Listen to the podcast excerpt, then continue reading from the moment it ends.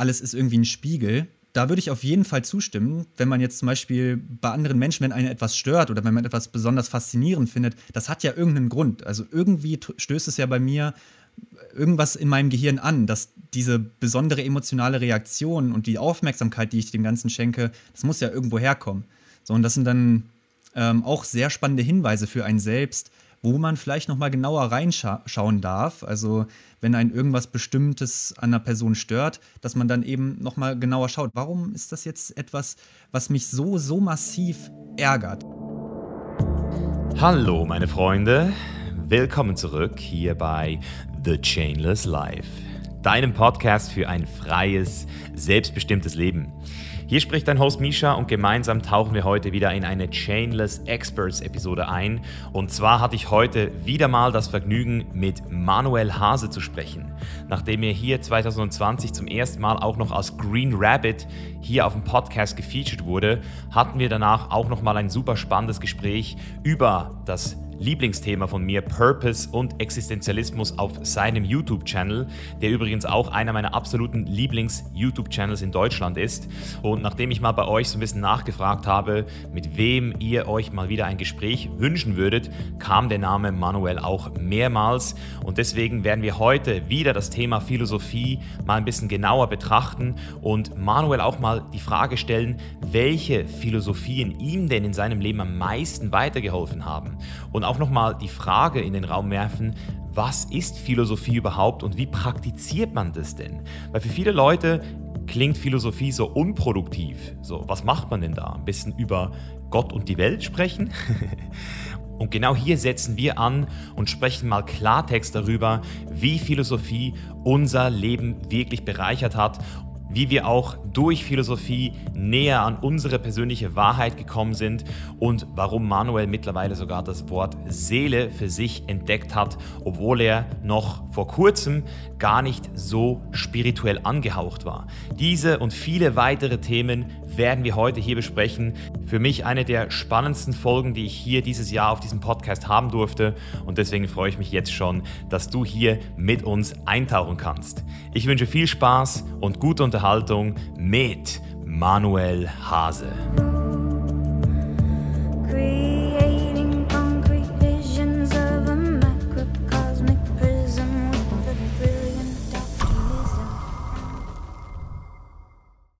Wo ich vielleicht trotzdem sehr gerne anfangen würde, Manuel, ist, ähm, wir hatten ja schon mal ein Gespräch hier auf dem Chains Live Podcast. Da warst du aber noch unter dem Namen Green Rabbit aktiv.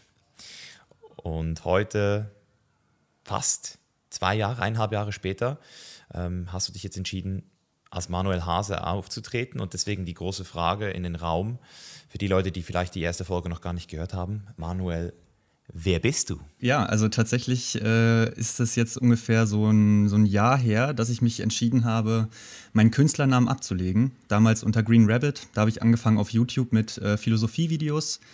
Das ging in ganz viele verschiedene Richtungen. Einfach das, womit ich mich beschäftigt habe, habe ich da behandelt. Äh, es war einfach so mein eigener Werdegang und dahingehend dann vielleicht auch so dieser, dieser Namenswechsel als, er als Erklärung, warum ich das gemacht habe. Es hat sich einfach nicht mehr so authentisch angefühlt, unter diesem Künstlernamen aufzutreten, weil ich den eher mit so einem ja, fast naiven Weltblick verbunden habe, ähm, einfach mal so sich mit verschiedenen Dingen zu beschäftigen, einfach drüber labern in Videos und gucken, was passiert. Ähm, und dann habe ich halt irgendwie letztes Jahr gemerkt, naja, ich habe schon eine klare Vision, wo ich jetzt hin will mit meinen Inhalten, was ich den Menschen mitgeben möchte. Und habe dann ja auch die Meditations-App Mindbuilding vor jetzt zwei Jahren ungefähr ins Leben gerufen, äh, was ja auch konkrete praktisch Praxisanleitung geben soll, wie man das eigene Leben gestaltet und erforscht, das eigene Dasein erforscht. Und da schien mir dieser Künstlername einfach nicht mehr authentisch und passend. Und da habe ich mich dann entschieden, einfach unter meinem ähm, Klarnamen aufzutreten. Genau. Ja, das ist ähm, interessant, weil du jetzt ja schon dieses Wort, was wir heute auch behandeln werden, Authentizität, in den Raum wirfst, nämlich es hat sich nicht mehr authentisch angefühlt. War das zuerst ein Gedanke oder war das irgendwas, was zuerst hier zu einer Kontraktion geführt hat und dann ist es irgendwie so eine Art großen Entscheidung? Wie kann man sich das vorstellen? Es hat sich nicht mehr authentisch angefühlt. Ja, es ist einfach irgendwann, man möchte weiter halt die Dinge machen, die man macht. Also jetzt zum Beispiel auf YouTube diese Videos veröffentlichen oder ich habe dann halt auch schon diese geführten Meditationen und so gemacht. Und ich habe das immer in diesem Kontext Green Rabbit gemacht.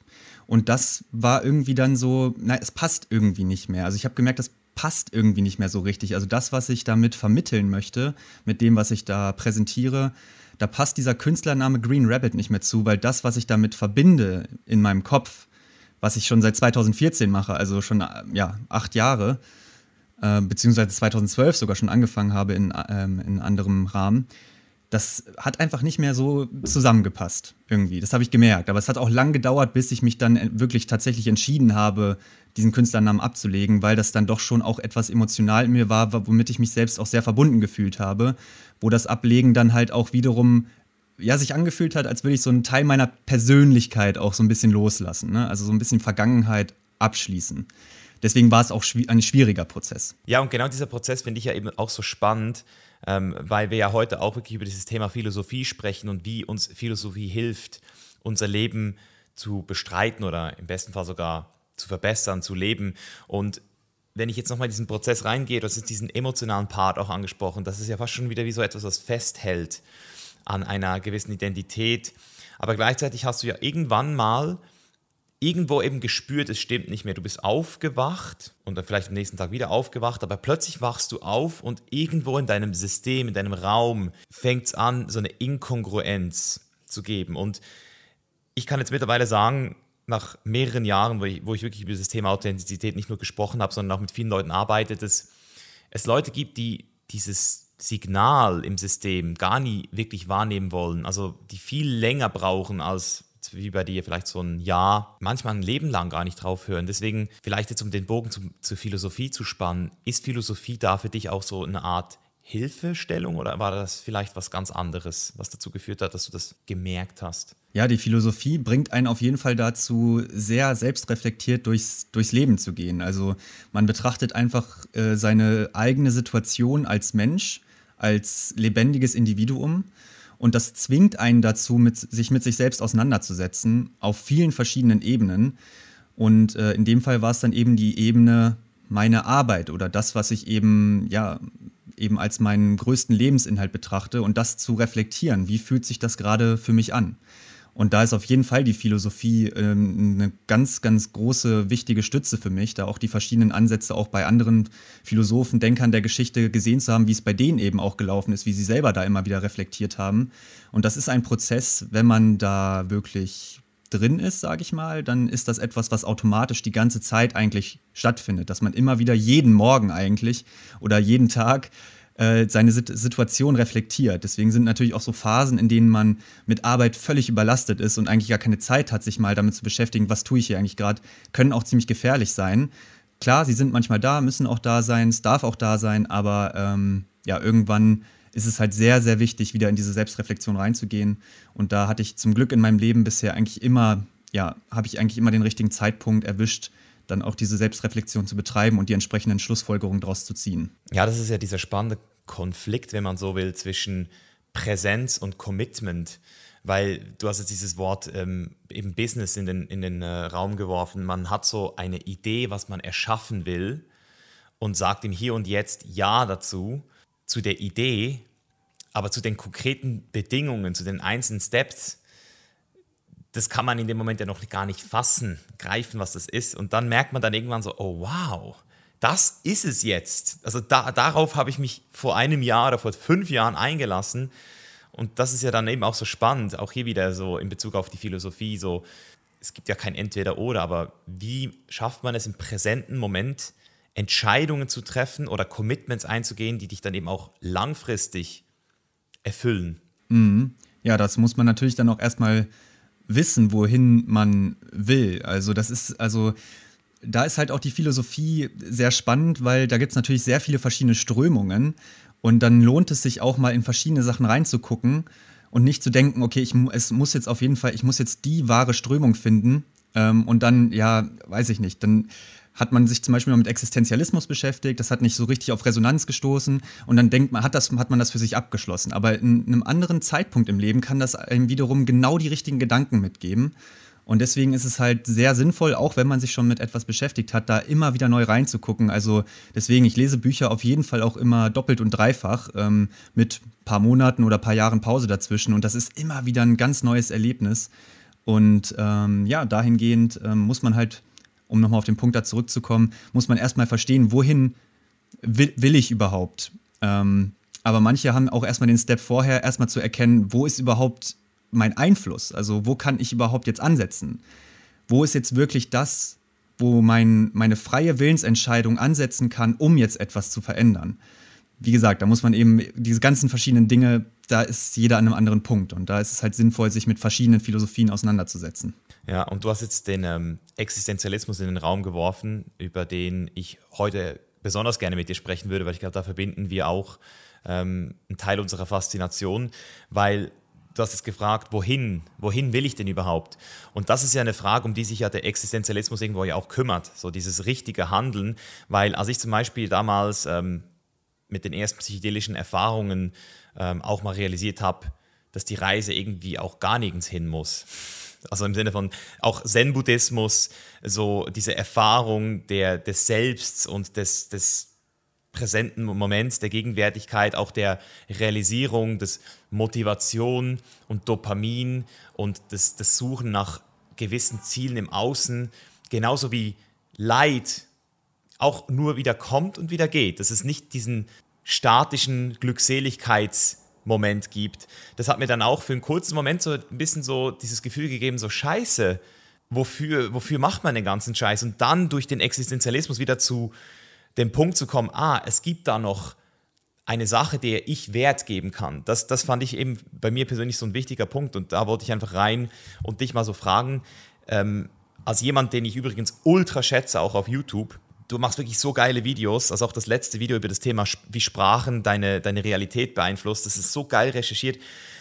Mich, mich würde es einfach interessieren, was hast du so für einen Cocktail oder für so einen, ähm, für, für einen Mix aus, aus Philosophien für dich zusammen gepflastert, der dir jetzt heute diesen Halt im Leben gibt? Ja, auf jeden Fall einerseits der Existenzialismus auf jeden Fall eine große Rolle, aber auch sowas wie die Philosophie der Stoiker, Ikigai spielt auch eine Rolle. Wie gesagt, sind alles viele verschiedene Ansätze und man muss halt immer schauen, was brauche ich gerade im Moment. Und in Phasen, zum, also jetzt mal, um nur mal ein Beispiel zu nennen, wenn man halt eine Phase hat, in der man irgendwie viel Disziplin erstmal braucht, Selbstbeherrschung braucht, um die Ziele umzusetzen, finde ich zum Beispiel die äh, Philosophie der Stoiker sehr hilfreich. Wenn man aber merkt, irgendwie, es fehlt mir so ein bisschen an Lebendigkeit im Leben, also man ist vielleicht schon an einem Punkt angekommen, den man ganz gut findet, aber weiß gar nicht, wo, wofür mache ich das gerade so genau. Ich will eigentlich auch irgendwie das Leben erleben und genießen. Dann ist halt zum Beispiel der Existenzialismus sehr spannend der Existenzialismus vielleicht auch als ähm, Hintergrundwissen. Existenzialismus bezeichnet so die französische Variante von der Existenzphilosophie, basiert auch tatsächlich auf der deutschen Phänomenologie. Phänomenologie bedeutet, man schaut sich an, wie die Dinge sind, ohne Urteile, ohne irgendwelche weiteren Gedanken dazu, sondern einfach nur, wie die Dinge konkret sind. Und das hat Sartre, also französischer Existenzialist, hat das eben auch gemacht. Und worauf er da einen besonderen Fokus gelegt hat, ist das Erleben von Freiheit. Also, dass wir uns als freie Wesen erleben.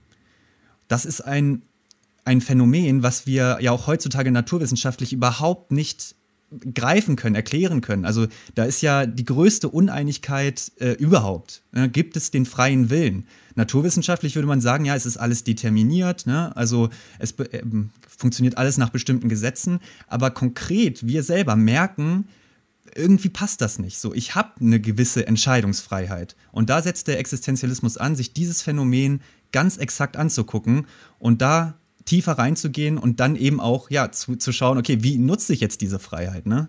Ja, genau. Also im Sinne von, ich habe diese subjektive Wahrnehmung, dass ich einen freien Willen habe, dass ich da irgendwas entscheiden kann. Und wenn mir das dient in meinem Leben, warum sollte ich mich dieser Story nicht verschenken?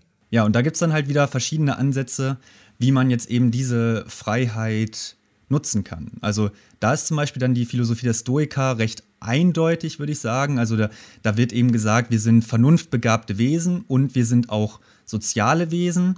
Deswegen ist da auch immer eine gewisse Moral drin, das darf man niemals vergessen. Also nur weil ich jetzt frei bin, heißt das nicht, ich darf ein riesen Arschloch sein, sondern äh, es ist immer eigentlich eine gewisse Moral in diesen ganzen Philosophien drin. Bei den Stoikern geht es eben auch darum, wir sind soziale Wesen, wir sind gemeinschaftliche Wesen und darum ist es auch entscheidend und wichtig, dass wir ähm, uns dieser sozialen Gemeinschaft auch ähm, hingeben und da, danach auch handeln. Also nicht nur im eigenen, eigenen Sinne, da ist dann vielleicht auch so der, der Unterschied zwischen anderen antiken Philosophien, wo es dann eher so um die Befriedigung von Lust geht oder sowas. Aber auch interessant ist da in dem Zusammenhang ja auch Ikigai, weil da geht es ja dann auch darum, ähm, ja, dem Sinn, äh, dem, dem Leben einen, einen Sinn zu geben und da eben äh, zu versuchen, okay, wie, wie, schaff, wie schaffe ich das überhaupt? Also diesen kleinen Freiheitsspielraum, den ich als Mensch habe in meiner, in meiner Willensfreiheit, wie kann ich wie kann ich diesen oder wie sollte ich diesen Spielraum nutzen? Da ist das, finde ich, das Prinzip von Ikigai auch sehr, sehr interessant. Damit kennst du dich ja eigentlich auch sehr gut aus, ne? Ja, ich finde ich find das Ikigai super spannend, wobei das Ikigai für mich immer noch so einen wichtigen Punkt nicht wirklich mit einbringt, und zwar, was bedeutet das jetzt für mich konkret als nächsten Handlungsschritt oder was bedeutet das für mich jetzt auch, also mein Medium wird dadurch nicht offensichtlich. Also was ist jetzt mein Medium? Wie, wie bringe ich das, was jetzt hier ist, in diesem Bewusstsein, in die materielle Welt hinein? Ähm, und, und dort arbeite ich zum Beispiel eben sehr gerne mit diesem Konzept, was ist mein Medium? Und was ich auch super spannend finde, um da vielleicht nochmal so deine Frage auch zu äußern, ob du dir darüber auch schon mal Gedanken gemacht hast, so diese Frage, haben wir eine Essenz? Weil die Tugendlehre von Maslow finde ich zum Beispiel super spannend, der sagt ja, dass wir alle so etwas in uns haben, das schon da war, mit dem wir geboren wurden und es irgendwo auch darum geht, diesen Kern, diese Essenz wieder zu finden.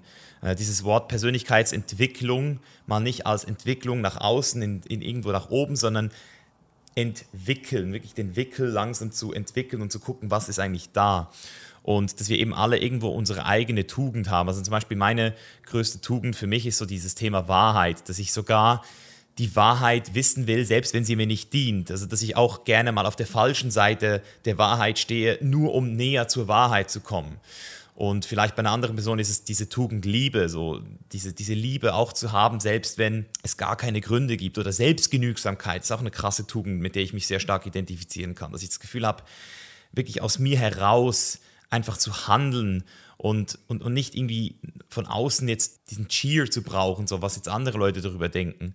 Und das macht es in meinen Augen auch sehr wichtig, weil wenn du diese Essenz einmal gefunden hast, dann ist ja das auch wieder so wie eine Art Halt, den es dir gibt, dass du sagst, hey, egal was ist, ich, ich bezeichne es als Airbag, so, egal was ist, auch wenn es mal so richtig schlimm in meinem Leben gibt, ich weiß, an was ich mich im schlimmsten Fall für mich festhalten kann, wo ich diesen Halt noch haben möchte. Ja, das geht, es geht auf jeden Fall schon sehr, sehr tief. Wenn man sich so tief schon Gedanken gemacht hat, dann ist man, glaube ich, sehr, sehr stark gefestigt im Leben.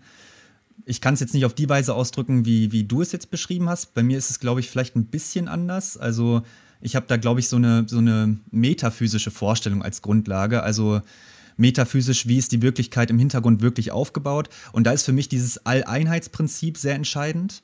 Also, dass der Kosmos ein Ganzes ist und dass ich ein Teil davon bin. Und allein diese Vorstellung macht ein, also finde ich, gibt mir, also persönlich gibt es mir einfach schon das Gefühl, so etwas Bedeutendes, Wichtiges zu tun, allein dadurch, dass ich existent bin, weil der Kosmos sich selbst erkennt und irgendwie, ja, irgendwie hat, hat das äh, auf, auf deiner höheren Ebene dann schon einen wichtigen Einfluss. Und ja, dahingehend habe ich dann für mich auch so die, Schlussfolgerung gezogen, dass es einerseits darum geht, für mich selber diese Erfahrung als Mensch möglichst tiefgehend zu erfahren, aber auch dafür zu sorgen, dass andere möglichst tiefgehend diese Erfahrung machen können. Und ja, das ist auch etwas, woran ich mich immer wieder erinnern kann, auch wenn mal irgendwie was schlecht läuft, dass es eigentlich nur darum geht, dass ich da mein Bestes gebe äh, in, die, in diesem Zusammenhang. Natürlich ist es dann halt auch wichtig zu betrachten, dass man die Vergangenheit, wenn da irgendwas schiefgelaufen ist, dass man immer sagt, okay, das ist abgeschlossen. Solche Dinge sind äh, auch wichtig immer zu betrachten. Vergangenheit ist abgeschlossen, so es geht jetzt nur um diesen speziellen Moment, was kann ich jetzt tun? Damit wären wir ja auch wieder bei dem, dass man diese eigene Freiheit überhaupt erstmal erkennt. Ne? Das, was du jetzt gerade angesprochen hast, finde ich auch sehr spannend, so diese, diesen Gedanken zu haben, man ist Teil des Kosmos, Teil eines riesengroßen Organismus fast schon, wenn man so will, und, und damit ja auch wirksam in jedem einzelnen Moment wiederum für den kompletten Kosmos. Also im Sinne von, wir sind wichtig, aber irgendwo auch komplett unwichtig, dieses Paradox, so, diese Unwichtigkeit zu, zu realisieren, das warum, dies, warum Kosmos, oder? Aber dann auch wieder aber Kosmos und hey, ich bin dann Teil davon und ich wirke äh, wie in einem Körper ja auch. Wenn da irgendeine Zelle nicht mehr mitmacht, dann hat das wie Einfluss auf den kompletten Organismus, oder? Ja, also es, es, ist ja, es ist doch unglaublich spannend, wenn man jetzt mal diesen Freiheitsspielraum betrachtet, so, da, dann ist das ja, dann ist das ja der, der, der Kosmos, der sich für etwas konkret dann entscheidet. Also bei Sartre im Existenzialismus ist, bezeichnet er das auch als das Nichts, also dass wir eigentlich nichts sind, dass wir uns ja selber selber definieren müssen. So, man ist in einem absoluten Nichts und aus diesem aus dieser Situation heraus muss man etwas erschaffen. Oder was heißt muss, ne? Also doch doch, man kann schon sagen muss, weil Sartre sagt ja auch, wir sind zur Freiheit verurteilt. Also wir haben gar keine andere Wahl, wir müssen. So, und das ist halt, das ist ja mega spannend zu betrachten, dass wir gar nicht drum herum kommen, uns unser Wesen frei zu wählen. Und genau, da ist halt auch so, wir, wir wählen uns unser Wesen frei und wählen damit auch einen Teil des Wesens des, des ganzen Kosmos. Gut, man kann jetzt natürlich sagen, in welchem Maßstab findet das statt. Man kann jetzt das materielle Universum betrachten und sagen, ja, die Erde ist ja nur ein winziger Fleck, eigentlich gar, komplett unbedeutend. Da habe ich wiederum eine andere metaphysische Sicht drauf, weil ich denke, dass dieses geistige Prinzip, was in uns wirksam wird, schon noch etwas ist, was sehr, sehr bedeutsam im Kosmos ist. Und ich schließe jetzt nicht aus, dass es woanders auch stattfindet. Aber es ist schon etwas sehr, sehr, sehr Besonderes und dem sollten wir auf jeden Fall unsere Aufmerksamkeit schenken. Und deswegen ist da halt die, die un unahnbare Größe des Universums, des materiellen Universums gar nicht so relevant. Da sollte man sich nicht zu sehr darauf versteifen. Ja, das ist ja auch, da hast du auch ein geiles Video mal gemacht über das Thema Nihilismus, im Sinne von, dass es ja auch nur eine Zwischenstufe ist. Eine wichtige Stufe, die wir in der Regel alle mal irgendwann durchschreiten, aber von dort geht es ja wieder weiter. Also im Sinne von, okay, vielleicht macht nichts Sinn, vielleicht ist das eine Option, so, aber hey, was ist denn jetzt die Alternative? Ich bin jetzt zur Freiheit verurteilt, ich kann mich jetzt selbst definieren. Und was ich da auch spannend finde, weil, du, weil ich wirklich dieses Wort Authentizität in den letzten Monaten für mich nochmal auch in Bezug auf Wahrheit und Wahrhaftigkeit ganz, ganz tief untersucht habe. Ähm, und, und das ist so eine ganz krasse Erkenntnis, was mich auch interessieren würde, ob du das auch so siehst, weil wir haben ja diesen, diesen, dieses Statement, wo man, wir wurden zur Freiheit verurteilt. Und das klingt jetzt aber irgendwie wieder so wie, hey, du kannst alles sein. so, da gibt es auch diese Memes. My mom told me you can be everything, so I became a, I don't know, like a potato. Oder irgendwie so. ja. Und was ich immer mehr für mich jetzt aber das Gefühl kriege, ist, dass Authentizität fast schon der höchste Wert überhaupt ist, auch im Existenzialismus, wenn es darum geht, wirklich wahrhaftig frei zu sein, weil erst dann die, die, die Essenz, der Kern, den in meinen Augen eben schon da war, wieder freigelegt wird.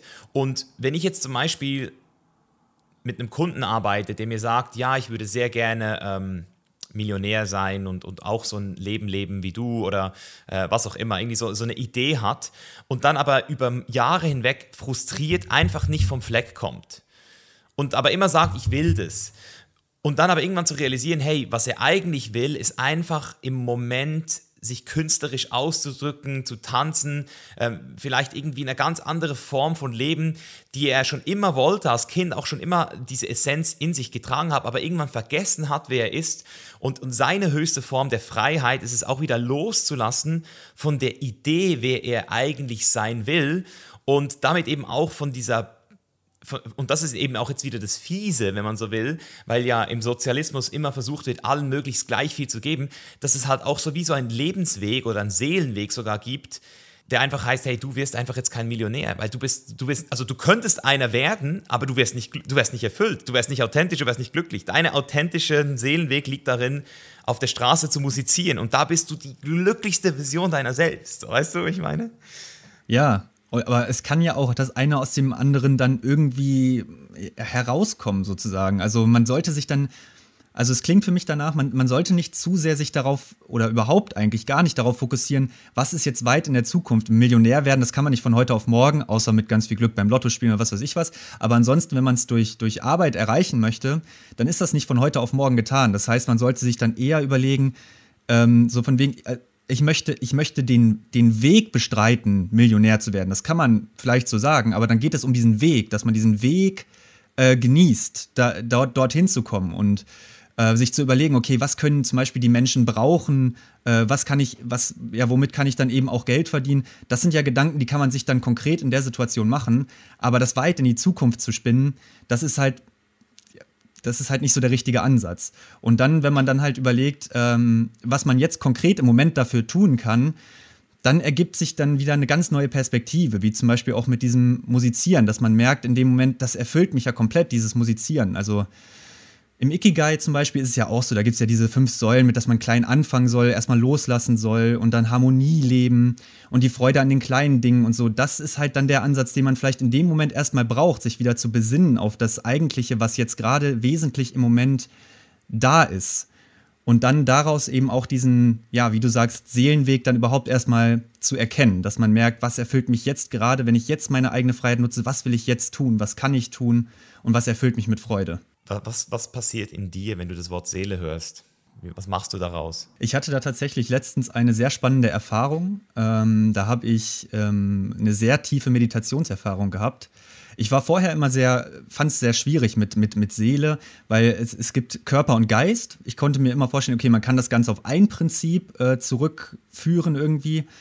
Oder man sagt, es gibt Körper und Geist getrennt. Aber es gibt ja dann zum Beispiel im Christentum oder auch in anderen Lehren so eine Trinität, drei, also die Seele dann noch. Und da habe ich immer gedacht, was die Seele, ey, also das ergibt für mich keinen Sinn. Drei, also ein oder zwei, okay, aber drei ergibt keinen Sinn. Aber dann hatte ich diese sehr tiefgehende Meditationserfahrung, in der ich mich als diese Seele gespürt habe. Also wo ich gemerkt habe, ich, ich bin wirklich diese Seele und stehe sozusagen zwischen Körper und Geist und es geht darum, diese Balance dazwischen ähm, aufrecht zu erhalten. Und das fiel mir in diesem Meditationszustand auch sehr, sehr leicht. Also da war es einfach, deswegen war es dann vielleicht auch, dass ich da so tief reingehen konnte in dieses Spüren der, des seelischen Seins an sich, weil es, weil die Aufgabe der Seele in dem Fall sehr, sehr einfach war. Also Körper und Geist in Balance zu halten, im Meditationszustand, das war sehr, sehr leicht, wenn man alles loslässt. Deswegen konnte ich mich da als diese Seele spüren und deswegen verbinde ich damit mittlerweile ziemlich viel, weil ich das Gefühl habe, ja, dass das eigentlich das menschliche Sein ausmacht, dieses Seelische. Gibt es irgendeine Philosophie dir bekannt, die sich mit dem Thema Seele äh, ausreichend beschäftigt hat, wo du sagst, damit stimmst du überein? Weil in der Bibel habe ich auch viel äh, davon gelesen, aber dort ist es ja auch wieder an sehr viel moralische ähm, Themen gekoppelt automatisch. Ja, ich finde es auch schwierig, ehrlich gesagt. Äh, also auch, auch in östlichen Philosophien, wenn dann zum Beispiel davon die Rede ist, da gibt es ja sowas wie Atman und Brahman. Brahman ist das höchste kosmische, Atman ist das Brahman im Menschen, was ja auch wiederum sowas von, von Seele hat. Aber irgendwie ist das alles so schwer zu greifen. Aber das, da hat man halt in der äh, östlichen Philosophie, finde ich, einen guten Ansatz, äh, in dem es eben darum geht, das einfach selbst zu erfahren. Also es geht immer um die Selbsterfahrung. Äh, dass man sich zum Beispiel hinsetzt, meditiert und ähm, sich das Phänomen einfach anschaut. Aber so, ja, drüber zu sprechen, das zu verbalisieren, was ist die Seele und wie setzt man das jetzt in einen äh, philosophischen, theoretischen Kontext, ja, finde ich auch sehr schwierig. Hat mich bisher jetzt auch noch nicht so wirklich zufriedengestellt, wenn ich da irgendwie mir verschiedene Sachen durchgelesen habe. Ich finde aber deinen Ansatz, den du jetzt gerade in den Raum geworfen hast, den ich auch so zum ersten Mal gehört habe, auch spannend, dass du sagst, die Seele ist so dafür verantwortlich, Körper und Geist in einer Balance zu halten. Ähm, das macht, macht irgendwo auch Sinn, weil für mich ist es eben auch, wenn ich es wieder auf, auf materialistische Tatsachen reduzieren müsste, dann wäre vielleicht auch irgendwo Seele für mich immer noch so das Tiefste unseres Unterbewusstseins. So die ganz, ganz tiefen unterbewussten Vorgänge, die, die wirken, die wir aber gar nicht wirklich ähm, greifen können, die ich zum Beispiel bei psychedelischen Erfahrungen dann immer wieder äh, für mich sehe und merke so, wow, das ist da, das wirkt gerade in mir. Und, und was ich mit diesem Wort Seele auch immer mehr verbinde, und da würde es mich jetzt auch interessieren, wie du zu dem Wort stehst, ist, ist das Thema Wahrheit. So, was, was ist so absolute Wahrheit, objektive Wahrheit, subjektive Wahrheit? Also, was, was macht es mit dir, wenn du, wenn du über Wahrheit sprichst mit Leuten? Boah, ja, Wahrheit. Hm. Also, ich habe mich äh, auf meinem Kanal gerade zu Anfang, also auf YouTube, sehr viel mit dem Thema Erkenntnistheorie beschäftigt. Also, was kann der Mensch wirklich sicher wissen? Und da geht es ja um, um Wahrheit im Prinzip. Ähm, und bin eigentlich immer zu dem Ergebnis gekommen, äh, wir können nichts mit Sicherheit wissen äh, ja, nach Descartes, cogito ergo sum, ne? Ich denke, also bin ich, ich kann nur wissen, dass ich existiere. So. Und alles andere kann ich nicht wirklich wissen. Und da ist halt die, die Frage, was, was, in, wie kann man da Wahrheit in diesem Kontext betrachten, wenn man eigentlich nichts mit Sicherheit wissen kann? Das heißt, ich kann eigentlich nur von mir selbst, von meiner eigenen subjektiven Perspektive darauf schauen, was ist für mich wahr, aber eine objektive, absolute Wahrheit zu erkennen, ist, glaube ich, für den Menschen unmöglich. Wie ist das bei dir? Was würdest du, weil du hast ja gesagt, dass es bei dir auch ähm, ein sehr, sehr wichtiger Begriff ist. Also da würden mich deine Gedanken natürlich auch interessieren. Ja, für mich geht das Thema mittlerweile sehr tief, weil ich ähm, an allen e Ecken und, und Kanten bohre an diesem Wort. Also wir haben einmal das Thema Wissenschaft, was für mich der Anker ist in meinem Leben. Das habe ich auch wieder gemerkt. Also immer wenn ich mich sehr weit distanziere, also ich habe zum Beispiel ähm, durch gewisse psychedelische Erfahrungen auch so psychotische Episoden erlebt, wo ich dann mal merke, wie es ist, keinen Anker mehr zu haben. Und das Erste, was mir immer wieder diesen Anker gab, war dieses Gefühl, hey, es gibt, es gibt Schwerkraft, so weißt du, äh, es gibt gewisse Naturgesetze, die ich, die ich persönlich gerne, gerne auch als objektive Wahrheit sehe. Also im Sinne von, wie ich auch gerne limitiert bin durch Raum und Zeit, dass ich jetzt gerade hier mich mit dir treffen darf in diesem Kosmos und jetzt dieses Gespräch zu führen und Leute sich dieses Gespräch auch über die nächsten Monate, Jahre noch anhören können. Das ist Dualität und das ist für mich so, okay, da, da kann ich meinem Verstand so eine Art Limitierung schenken, die es mir ermöglicht, durch dieses, durch dieses Leben mit, mit vielen offenen Fragen, aber auch mit einer gewissen Bestimmtheit zu gehen. Das heißt, Wissenschaft ist ein großes Thema bei mir mit Wahrheit, weil es eben so ähm, mir einen Anker gibt. Ähm, dann aber auch dieses Thema Bibel. Ähm, ich habe die Bibel bis heute nicht gelesen, aber ich habe verstanden, dass die Bibel im westlichen Raum dieses Buch war, diese Bibliothek, wenn man so will. Das sagt auch Jordan Peterson so krass. Das war das erste Ding, was wir uns hin und her gereicht haben zwischen Menschen und deswegen fast schon so wie die Prärequisite von Wahrheit, wie wir sie heute fühlen auf moralischer Basis. Das heißt, dass diese Moral, die in uns wirkt, die Wahrheit zu sagen, nicht zu lügen, nicht zu stehlen, dass selbst wenn wir psychopathische Zustände haben oder Leute wirklich auch Psychopathen sind, die ja immer noch lügen, also um nicht sich zu erkennt, erkenntlich zu zeigen. Also das ist etwas selbst wenn Leute nicht mal empathisch sind, es so tief in ihnen verankert ist, nicht zu lügen oder nicht aufzufliegen. Und gleichzeitig auch diese Erkenntnis, die ich hatte, dass das Einzige, was noch schlimmer ist, als bei einer Lüge entlarvt zu werden, ist davon zu kommen. Und das ist eben wieder dieses seelische Thema, dass es irgendwo in dir wirkt und du weißt, dass du gerade nicht in deiner hundertprozentigen Wahrheit lebst. Das heißt, dieses moralische Thema Wahrheit. Und das dritte, da hast du mich auch nochmal sehr schön mit deinem Video abgeholt, das ich jedem übrigens empfehle, sich anzuschauen, äh, der sich mit diesen ganzen Themen auseinandersetzen möchte. Das, was du vor zwei Wochen gepostet hast über das Thema Sprachen dass Sprachen am Ende des Tages auch komplett unsere Wahrheit beeinflussen. Also da bin ich dann auch, gehe ich dann so weit, dass ich auch wieder sage, da ist nur Naturwissenschaft für mich das, was ich als objektive Wahrheit betrachten würde, weil wenn die Bibel am Ende des Tages auch nur auf einer sprachlichen Verständnisbasis in meinem Geist wirkt und andere Kulturen ganz andere Wahrheiten aufgrund ihrer Sprache fühlen, sehen ähm, und erleben, dann ist auch Sprache eigentlich ein Teil dieser, dieser Wahrheit, wie wir sie als Menschen sehen, den ich ja nicht außen vor lassen würde.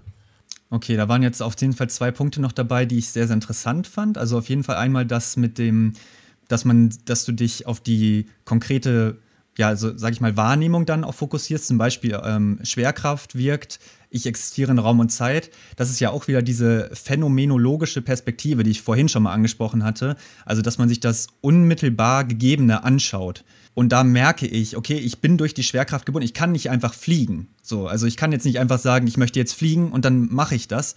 Also da bin ich in meiner Freiheit limitiert auch durch, also das ist ja auch etwas, was der Existenzialismus ganz klar so feststellt, ne? also dass man limitiert ist durch Ähm, natürlich Naturgesetze, durch die Biologie, durch den sozialen Kontext, in dem man aufwächst. Durch viele Dinge ist man limitiert, aber es gibt eben diesen Freiheitsspielraum. So, aber vielleicht hat man gerade eine Phase, in der man sich gar nicht zu sehr auf diesen Freiheitsspielraum fokussieren kann, möchte, weil man erstmal das, worin man limitiert ist, genau verstehen muss. Äh, und äh, wie, wie funktioniere ich eigentlich? Also erstmal dahin zu kommen, okay, was, wo bin ich jetzt eigentlich konkret frei und was will ich damit anfangen?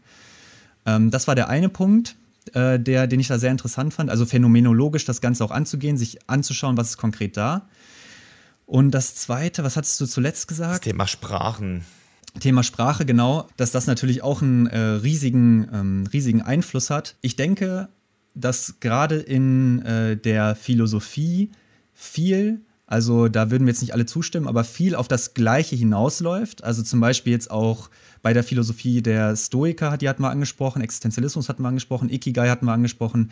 Diese ganzen Dinge, das, da kann man schon, auch wenn die Sprache sehr unterschiedlich ist, dann hat das auch viel mit dem kulturellen Kontext zu tun, in dem das Ganze entstanden ist. Also in der westlichen Philosophie, westlichen Welt haben wir da ganz andere Ansätze, ganz andere Worte, die wir benutzen äh, und auch andere Worte, nicht nur die wir benutzen, sondern die auch im Menschen wirksam werden. Also wie Sprache dann auf uns wirkt. Denn viel ist es halt diese östliche Philosophie, wenn man sich damit Buddhismus beschäftigt, ist es halt oft so, dass das Menschen zu abstrakt erscheint, also zu irgendwie, weiß nicht, zu weit weg von dem konkreten menschlichen Erleben und deswegen können sie sich damit nicht so gut auseinandersetzen, aber es kommt auch immer mehr, dass das passiert durch diese Globalisierung, dass wir uns mehr und mehr aneinander annähern, können wir auch sprachlich viel besser darauf reagieren, was da in der, in der östlichen Philosophie eigentlich ähm, ja, vorgestellt wird, weil wir darüber ja, dazu mehr verstehen und weil sich Sprachen auch mehr vermischen. Und da, ja, da ist halt auch ganz interessant, sich mal verschiedene Sachen einfach anzuschauen. Also, wie du schon gesagt hast, die Bibel kann für manche da interessant sein, aber auch sowas, ähm, ja, wenn man sich mal die Mystiker äh, äh, anschaut, die es da in, in der Geschichte gab. Oder es gibt auch sowas, ich habe letztens ein Buch gelesen, ich glaube, Christus lebt in uns allen oder so. Ist auch mit so einem ähm, sehr christlichen Kontext muss man sich auch entsprechend darauf einlassen können. Ne? Also das Ganze sprachlich so zu fassen, dass man das Ganze verstehen kann. Aber es läuft alles letzten Endes halt auf diesen letzten Freiheitsgrad hinaus, den wir als Menschen haben. Und sich da zu überlegen, was möchte ich mit diesem, mit diesem letzten Funken Freiheit, den ich habe, was möchte ich damit anfangen? Ja, das, das was du jetzt gerade angesprochen hast, das finde ich auch sehr wichtig nochmal hervorzuheben. Ich habe allgemein das Gefühl, dass mein ganzes Leben immer nur auf dieser Methode bisher aufgebaut ist, dass ich nicht mal dieser Typ bin, der jetzt in jeden, also ich habe zum Beispiel wahrscheinlich viel weniger über Existenzialismus gelesen als du, ähm, aber ich habe wirklich über alles, also ich habe mich in, in, Psychologie habe ich mich sehr stark reingefuchst, in ähm, Philosophie, Spiritualität, Hirnforschung, auch mit den Hormonen, wie das alles funktioniert, mit den Glückshormonen und das Interessante ist, auch wenn du dann mal NLP betrachtest, ACT, Cognitive Behavioral Therapy, alle haben irgendwo eine Überschneidung, wo ich dann auch sagen würde, da ist auf jeden Fall Wahrheit drin. Also wenn im Osten, im Westen, bei den Veden, wenn da überall irgendwo die Sachen immer wieder zum gleichen Punkt zeigen und sich wiederholen und ich da Trends erkenne, sogar in der westlichen ähm, trockenen wissenschaftlichen, ähm, weißt du, so, dann, dann sage ich, okay, hier, hier, aber das ist ja auch Wahrheit dann irgendwo. Also näher an die Wahrheit kommt man ja nicht, als wenn irgendwo alle zur gleichen Erkenntnis kommen weltweit. Weißt du, was ich meine? Ja, ganz, ganz genau. So, und also da diese Überschneidung zu sehen, habe ich für mein Leben auch als sehr, sehr wertvoll empfunden, weil es auch irgendwie eine gewisse äh, Stütze gibt, dass es doch irgendwie schon was gibt, was uns alle, was, was alle Menschen gleich empfinden. Weil man sonst auch das Gefühl kriegen kann, so von wegen, ja, die, ich folge jetzt der und der Ideologie vielleicht. Also zum Beispiel bin ich einer gewissen Religion zugehörig und dann wird ja auch oft von außen kritisch die Frage gestellt, ja, wieso ist gerade dein Gott der richtige und nicht ein anderer?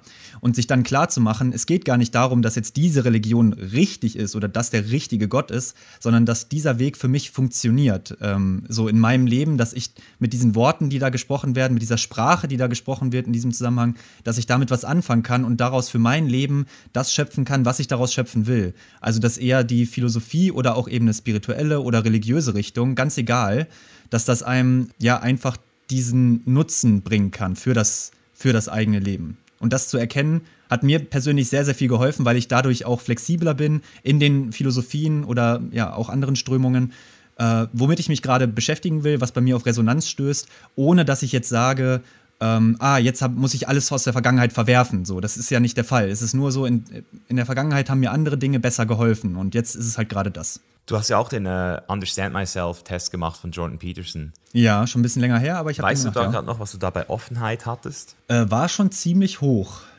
aber ich kann mich nicht genau entsinnen. Wenn, wenn, wenn ich dich jetzt fragen würde, hat sich für dich der Kreis denn mittlerweile geschlossen? Also sagst du, dass du mittlerweile an dem Punkt bist, wo du genügend Philosophie getankt hast, um zu sagen, hey, da stimmt, so funktioniert das Leben jetzt für mich. Eben das ist ja das, was du vorhin gesagt hast in Bezug auf Religion. Leute sagen irgendwann, hey, weißt du was? Wahrheit schön und gut, aber es funktioniert für mich. Der Kreis hat sich für mich geschlossen, ich möchte gar nicht mehr weiter. Ich kenne zum Beispiel einen Kollegen, der sagt, hey, Fasten funktioniert für mich, auch wenn es jetzt wissenschaftlich irgendwie andere neue Erkenntnisse gibt, für mich funktioniert so, der Kreis hat sich geschlossen. Das finde ich, finde ich auch schön, dass man irgendwann sagt, hey, ich bin jetzt 45 oder 40 oder auch erst mit 60 oder vielleicht sogar schon mit 20 und ich muss mir jetzt nicht die gleichen Fragen immer wieder stellen. Das ist ja auch der Grund, warum in Beziehungen zum Beispiel oft, selbst aufgrund sehr ähnlicher Werte, die eine Person sich dann irgendwie wegentwickelt, weil sie sich immer wieder die Frage stellt, weil die Offenheit viel höher ist als bei der anderen Person. Die andere Person, die denkt sich so, hey, was hast denn du für ein Problem? Warum bist du noch nicht happy? Warum ist, ist, reicht es noch nicht?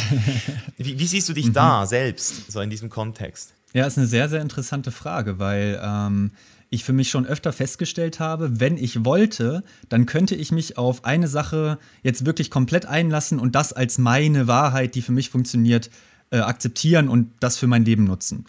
Wenn ich das wollen würde, dann, könnt, dann könnte ich das. Und ich kann mir auch vorstellen, dass ein Punkt in meinem Leben äh, kommen wird, an dem ich das möchte und dann wird das auch in Ordnung sein. Aber aktuell äh, in Anführungsstrichen habe ich das jetzt nicht so, brauche ich das nicht unbedingt. Also mich erfüllt es gerade sehr, auch diese Unsicherheiten zu haben, auch schwierige Phasen zu haben und äh, Phasen, in denen ich überhaupt nicht mehr weiß, was richtig und was falsch ist. Die finde ich für mich gerade noch sehr erfüllend und empfinde die auch äh, als wichtig, um eben möglichst viel, also durch meine, ja, aufgrund meiner Arbeit eben auch möglichst vielen Menschen verschiedene Perspektiven bieten zu können. Deswegen muss ich mir oder möchte ich mir halt verschiedene Perspektiven auch weiterhin anschauen und diese Offenheit beibehalten. Ähm, deswegen bin ich aktuell an, auf jeden Fall an einem Punkt, wo ich da sehr offen gegenüber fast allem bin. Aber ich habe natürlich so ein paar Favoriten immer. So, ne? also, aber wie gesagt, das wechselt dann auch, womit ich mich gerade am meisten beschäftige. Ähm, aber es ist auch dann immer wieder spannend. Also es gibt immer wieder neue Impulse. Und vielleicht irgendwann mit 50 oder so, mal schauen, mit 60. Vielleicht ist dann irgendwann der Punkt erreicht. Ja, eben, das, ist, das frage ich mich auch so. Ich habe auch eine sehr hohe Ambiguitätstoleranz, dass ich sage, ich finde dieses Unsichere, dieses, ich will es also ich kann damit sehr gut leben. So, ich, ich, ich bin völlig okay damit, dass ich es nicht weiß. Aber eben, es ist wirklich krass. Du hast ja gesagt, dass du durch Meditation an diese Punkte kommst. Da bin ich bisher durch Meditation noch nie hingekommen. Aber wirklich an diesem Punkt, wo ähm, bei einer ähm, Ayahuasca-Reise zum Beispiel so viel Wahrheit, also alles wegfällt, bis da wirklich nur noch so ein großes Thema ist, wie zum Beispiel Unendlichkeit, Liebe und, und, dann, und dann meinen eigenen Verstand dabei zu beobachten, wie er plötzlich Sachen sagt wie, hey, ewiges Leben ist machbar, ist doch völlig okay, gibt, warum sollte das nicht funktionieren? Und dann so Sachen wie, ja, und Psychosen, was sind das überhaupt? Und dann im gleichen Moment aber der Verstand, der wieder sagt, hey Mischa, jetzt bist du zu weit gegangen. Jetzt, das ist doch nicht mehr gesund. Und dann, oh, wo, und wo, wo docke ich jetzt wieder an? Wie, weißt du, das ist ja wieder so, so ein ganz spannendes Feld, dass das Ego irgendwo sich auch schützen will und, und dann eben auch zu sehen, dass wenn du zu stark abdriftest, also wenn du zu offen bist, also eben, ich, ich muss einfach sagen, wenn ich Leute, ich, ich habe schon Leute kennengelernt, die Psychosen haben. Zum Teil wissen sie es, zum Teil wissen sie es nicht und das ist schon scary shit. Was ist da los? So, wo, wo, sind, die, wo sind die Leute? Wo, wo ist dieser Geist? Wo ist die Seele hier bei dieser Person? Boah, das, also das macht mir Gänsehaut. Wirklich Gänsehaut. Ja, total. Also ich kann das auf jeden Fall nachvollziehen. So auch die Faszination dann einerseits auch dafür, ne? Für diese psychotischen Zustände, wie, also was passiert da eigentlich? Ich, also ich kann nicht sagen, dass ich da schon irgendwie einen Einblick bekommen habe. Ich würde sagen, so, so Ansätze, vielleicht auch durch, äh, ich habe mal zum Beispiel unter Einfluss von Cannabis meditiert und das ist halt auch so eine richtig krass intensive Erfahrung. Und da kommt man auch in Zustände, wo man dann, wo alles ziemlich crazy wird. Aber dadurch, dass man eben, ja, sag ich mal, doch schon noch den gesunden Menschenverstand dann hat, also Cannabis ist ja jetzt nicht so eine, zumindest in gewissen Dosierung, jetzt nicht so eine extrem starke Droge, dass man da komplett dann äh, abdriftet. Da kann man dann immer noch so die, die Reißleine ziehen. Deswegen mache ich das auch ganz gerne damit, weil man halt immer noch die, die Kontrolle hat. Aber da habe ich auf jeden Fall gemerkt, so das kann auf jeden Fall in ganz kranke Richtungen gehen. Da kommt man überhaupt nicht mehr mit und es wird völlig crazy. Und dann mache ich das zum Beispiel in der Meditation auch so, dass ich da dann eben in das reine Spüren reingehe. Also da habe ich auch schon ein paar Mal dann den Punkt erreicht, wo ich dann gemerkt habe, so, ah, nee, das, das, also das geht jetzt sprachlich, was du dir da für Gedanken gemacht hast, geht das zu weit. Das ist nicht greifbar. Du kannst es jetzt gerade nicht verbalisieren, in Worte fassen. Das funktioniert nicht so. Also ich merke schon, im nüchternen Zustand würde ich das, was ich mir gerade für Gedanken mache, würde ich das nicht verstehen. Und dann gehe ich halt in das reine Spüren rein und merke so, nur darum geht's. Das ist das, was da ist. So, das ist jetzt das, was da ist. Und nur darum geht es. Und das ist dann immer auch ähm, ein sehr, sehr schöner Moment. Ja, das genieße ich sehr. Das ist natürlich dann unter Einfluss von eben gewissen Substanzen einfacher, oft. Also manchmal für manche Personen, je nachdem, wie man darauf reagiert, für mich auf jeden Fall, weil man dann auch diese Entspannung im Körper hat und dann eigentlich sich auch sowieso sehr, sehr wohl fühlt einfach in seinem Körper und dann auch gerne in dieses Spüren reingeht. Da gibt es nicht so eine Blockade, dass man denkt, ah, da, da tut was weh, ich will gar nicht in das Spüren reingehen, sondern da ist alles in Ordnung und alles ist okay und dann hat man halt diesen Anker da wieder ähm, reinzugehen. Das genieße ich dann auch immer sehr. Ja, der Atem ist ein sehr wichtiger Anker geworden für mich. Also zu merken, dass der Atem noch da ist, selbst wenn alles andere nicht mehr da ist, ist der Atem immer noch da. Das ist strong. Und ich hatte auch tatsächlich mit Cannabis einmal ähm, im Flugzeug sogar, da hatte ich, äh, habe ich, hab ich eine Schokolade von einem Kollegen geschenkt gekriegt und ich wusste nicht so richtig, dass ich viel zu viel gegessen habe von der Dosierung. Es waren wahrscheinlich so 40, 50 Milligramm THC, also viel zu viel für mich. Und dann wurde ich so entspannt, also es war schön, bis ich so entspannt war, dass, ich, dass mein Ego gesagt hat, Mischa, wenn du jetzt noch äh, mehr entspannst, dann hört dein Herz auf zu schlagen, du bist tot. Und ich so, wow, und dann hatte ich, hatte ich so einen richtigen, auch wieder so eine Angst, so eine, so eine, da kam diese Angst wieder zurück, so, hey, entspann dich jetzt nicht noch mehr. so, das ist so, es ist so crazy, ey. Ja, so, so Richtung Panikattacke, ne? Habe ich auch schon äh, Erfahrungsberichte gehört, auf jeden Fall, dass das, dass das dahin gehen kann. Deswegen, damit muss man auch sehr, sehr vorsichtig sein. Sollte man vielleicht auch betonen. Also gerade dann auch mit meditativen Zuständen noch dazu, das sollte man äh, nicht unterschätzen. Also, das, das, so wie ich es jetzt gerade beschrieben habe, klang das auf jeden Fall sehr schön. Und es war auch, wie gesagt, für mich sehr schön. Aber nur, weil äh, ich halt weiß, dass das bei mir gut funktioniert, weil ich viel Erfahrung mit Meditation habe, weiß, wie ich auf schwierige Situationen da reagiere und auch ähm, eben mit der Substanz halt ein bisschen Erfahrung und dann, dann kann man das machen, aber das sollte man, äh, sollte man vorsichtig mit sein.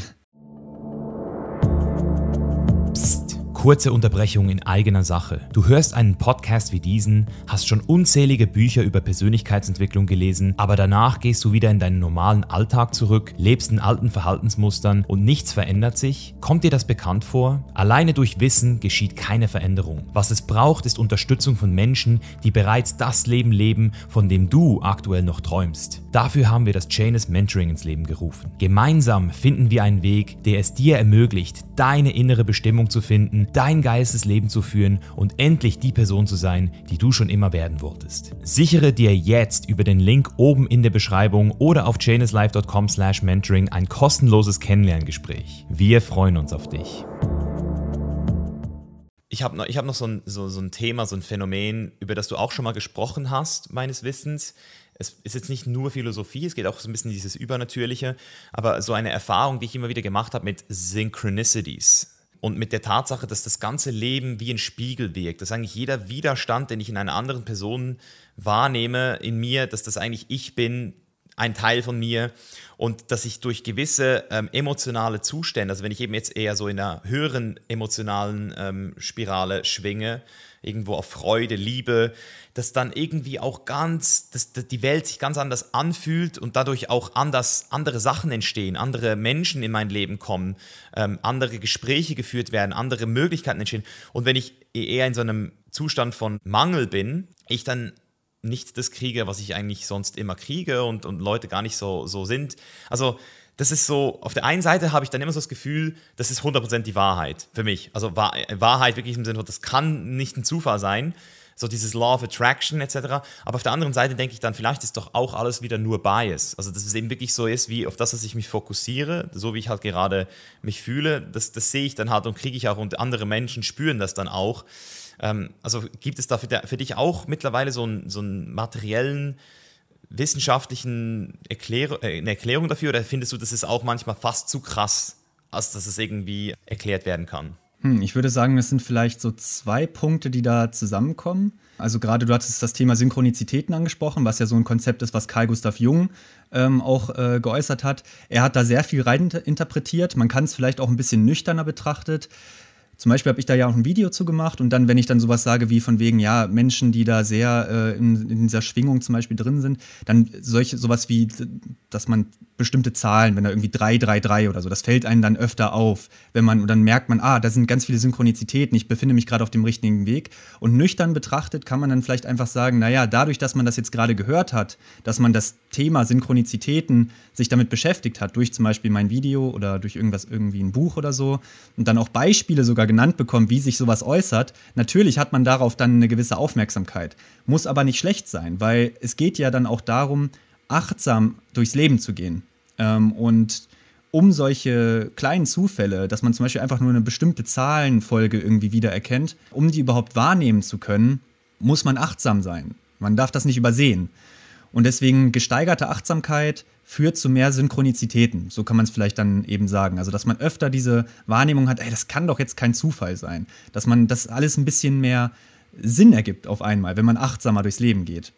Und ein anderer Punkt, weil du das auch angesprochen hattest mit dem, ähm, alles ist irgendwie ein Spiegel, da würde ich auf jeden Fall zustimmen, wenn man jetzt zum Beispiel bei anderen Menschen, wenn einen etwas stört oder wenn man etwas besonders faszinierend findet, das hat ja irgendeinen Grund. Also irgendwie stößt es ja bei mir irgendwas in meinem Gehirn an, dass diese besondere emotionale Reaktion und die Aufmerksamkeit, die ich dem Ganzen schenke, das muss ja irgendwo herkommen.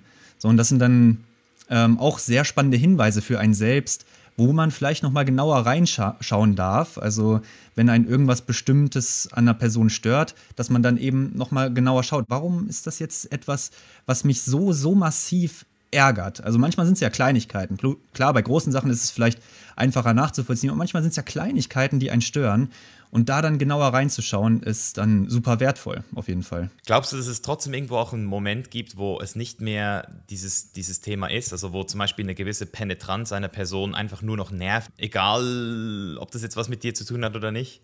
Weil man kann das ja auch wieder ausbeuten, dieses, dieses Konzept. Man kann ja sagen, hey, alles ist ein Spiegel und wenn dich was triggert, dann ist es deine Schuld. Aber es gibt ja Leute, die einfach irgendwie, vielleicht einfach auch einfach kaputt sind. Also kaputte Spiegel, wenn man so will, die nicht mehr die, nicht mehr die Wahrheit zurückspiegeln, sondern irgendwie distorted sind, wenn man so will.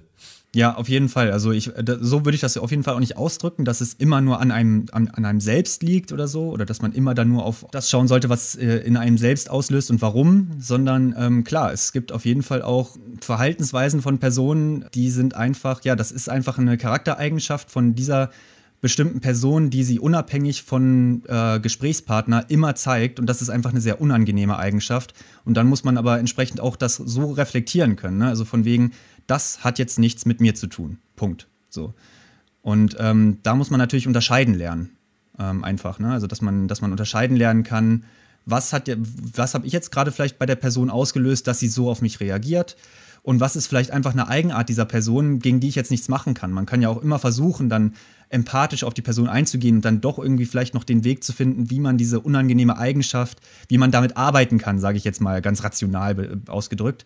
Aber wenn das nicht funktioniert, dann funktioniert es nicht und äh, dann sollte man das auch einfach ganz klar so feststellen, dass das mit einem selbst nichts zu tun hat. Ja, finde ich gut, finde ich sehr gut, dass du das nochmal ansprichst, dass man das eben auch, dass auch Teil der Aufgabe ist, es sich bewusst zu machen, dass man eben auch solche Menschen hat manchmal in seinem Feld definitiv. Ich würde super gerne nochmal auf das Thema Strömungen zurückkommen, weil das hast du mir, das hast mir auch wieder ein sehr schönes Konzept gegeben, im Sinne von, hey, es gibt Lebensströmungen. Ich habe Eckhart Tolle mehrmals gelesen und es hat immer was anderes in mir ausgelöst. Alan Watts zum Beispiel auch so. Ähm, das ist immer wieder interessant, wie ich einfach in anderen Lebenssituationen andere Sachen draus ziehe. Ähm, aber trotzdem hast du dann, dann auch noch gesagt, so, hey, wenn ich jetzt mehr Disziplin will, dann stoische Philosophie. Und das stimmt wirklich. Das war wirklich so bei mir 2017, 16, als ich angefangen habe, mich mit der stoischen Philosophie zu beschäftigen. Das war Wettkampfdiät, eigenes Business starten und das war einfach so wichtig. Und dann eben irgendwann kam der Existenzialismus mit rein und jetzt auch immer mehr so diese, zum Teil sogar nicht nur zen-buddhistischen, sondern auch buddhistischen Lehren, so das Herz, ähm, eben auch so diese, diese Liebe ähm, weil ich merke, so, ah, ich will auch weich, ich will auch Wärme, Wärme, ich will auch meine Schwäche zulassen. Das ist so das Feedback, was ich immer gekriegt habe von Leuten, so, hey Misha, alles gut, aber wenn du noch ein bisschen mehr Wärme integrierst bei dir. So, und, und, und das war jetzt ein bisschen so mein, die letzten sechs Monate so ein bisschen mein Ding. Was gibt es bei dir noch auf, auf, dem, auf, dem, äh, auf der Menükarte? was, mit was hast du dich noch beschäftigt? Welche Philosophien haben dich noch geprägt? Ja, ich muss sagen, ich beschäftige mich, also wenn ich jetzt wirklich nur darauf achte, was äh, mich persönlich berührt und mir irgendwie das Gefühl von auch Sinnhaftigkeit im Leben gibt, dann ist es oft tatsächlich in Richtung Mystik. Also was ich vorhin schon angesprochen hatte, dieses Buch Christus lebt in uns allen, ich bin mir gerade nicht ganz sicher mit dem Titel. Das zum Beispiel hat mich sehr angesprochen, auch wenn es wie gesagt dieser religiöse Kontext ist. Es ist da halt rausgehoben, es ist größer, umfassender. Und das ist etwas, was mich da sehr, sehr anspricht. Also mich mit Mystik zu beschäftigen. Und natürlich auch, ja, Buddhismus auf jeden Fall ist auch etwas, womit ich mich sehr, sehr gerne äh, befasse. Also das Ganze in einem, in einem Kontext zu sehen, dass man sich ähm, auf dieses Thema Bewusstsein mehr fokussiert. Also dass man auch schaut, woher kommt eigentlich dieser letzte kleine Funken freien Willen, den wir da haben, diese Entscheidungsgewalt, die irgendwie da ist. Ähm, nicht nur pragmatisch zu nutzen, sondern auch tiefer da reinzugehen, das zu erforschen und ja, genau, das eben zum Beispiel auch im Rahmen der Meditation da ganz, ganz tief reinzuschauen und das für sich selbst zu erfahren. Äh, das hat für mich an sich schon einen Wert, ohne dass ich daraus jetzt konkrete Handlungsempfehlungen für mein Leben oder so, sondern einfach nur an sich dieses Erforschen dieses, dieser Zustände, dieser bewussten Zustände. Hast du dich im Allgemeinen mal mit Jesus beschäftigt und, und dich mal so gefragt, was das für ein Typ gewesen sein muss? Oder im Allgemeinen mit Personen? Also jetzt mal nicht, nicht Philosophien, sondern Personen. Das, ist ja manchmal auch wichtig, solche Menschen zu haben. Ja, also ich habe mir natürlich viele Gedanken darüber gemacht, was das für eine Person gewesen sein muss. Auch wenn ich mich jetzt, ähm, jetzt nicht 100% damit auskenne, was da historisch wirklich gesichert ist, sondern eher so, ja, also wie, wie kann das sein, dass das nach äh, 2000, über 2000 Jahren noch so krass prägsam ist, also dass das noch so einen riesen Einfluss in der Welt hat. Was hat dieser Mensch da in uns angesprochen? Also das ist ja wirklich unglaublich. Also es ist ja, es ist ja auch ähnlich, also von der Zeit her passt es ja auch so ein bisschen in die, Zeit tatsächlich der Stoiker rein. Das ist ja auch so um 300 vor Christus bis 200 nach ungefähr so. In, in dem Rahmen ist, ist viel entstanden. Ähm, und da merkt man halt irgendwie auch geistesgeschichtlich, wo, wo es beim Menschen gerade irgendwie hingeht. Also, dass wir uns zu der Zeit irgendwie haben wir da äh, gemerkt, so, wir haben diesen freien Willen, den wir frei gestalten können. Wir sind nicht von Göttern irgendwie von oben bestimmt. Und Jesus ist da ja auch so ähm, mit, dieser, mit dieser universellen Liebe. Also es geht gar nicht zu sehr um diesen herrschenden, bestrafenden Gott. Das ist ja gar nicht mehr so das Thema, was vorher viele Jahrtausende irgendwie vorherrschend war, sondern eher so dieses, wie kann ich selber diese, diese göttliche Natur in mir selbst, wie kann ich das nach außen tragen? Ja, und darauf dieser, dieser Fokus. Deswegen finde ich da Jesus unglaublich faszinierend als historische Person und eben auch ähm, dann eben als, als spiritueller Lehrer. Und deswegen kann ich mich da sehr, sehr gut mit beschäftigen und finde es immer wieder faszinierend, darüber was zu lesen, verschiedene Perspektiven zu lesen und das Ganze auch mal in einem neuen Kontext. Jetzt hast du noch das Wort Liebe in den Raum geworfen. Jetzt muss ich natürlich nachfragen. Was löst das in dir aus? Also auch in Bezug auf diesem, diesem Bewusstsein, dass Liebe ja auch so wie so eine Art Entscheidung ist und gleichzeitig aber auch wie praktiziert werden muss, wenn man wirklich Liebe leben will. Ähm, hast du da für dich auch Routinen oder irgendwie Sachen? Weil, weil Meditation ist so quiet the mind. Aber dann so dieses auch open your heart. So, also wie, mach, wie macht man das?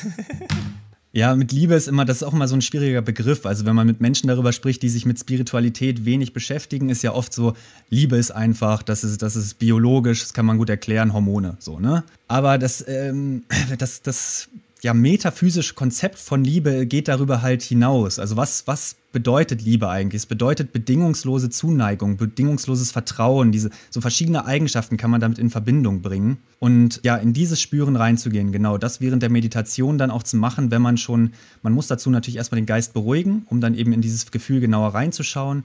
Und wie man das macht, ähm, es gibt zum Beispiel ähm, die Metta-Meditation äh, im Buddhismus, wo man sich dann zu Anfang eine Person raussucht, mit der man ein sehr gutes Verhältnis hat, also wo man, wo man gut, guten Gewissens sagen kann, diese Person liebe ich, aber jetzt nicht diese romantische Liebe. Also es sollte schon eher sowas wie Vater, Mutter oder eigene Kinder oder sowas sein. Das ist eine bedingungslose Liebe, da ist diese Zuneigung da und in dieses Spüren reinzugehen. Was macht diese Qualität der Zuneigung zu dieser Person, was macht das aus?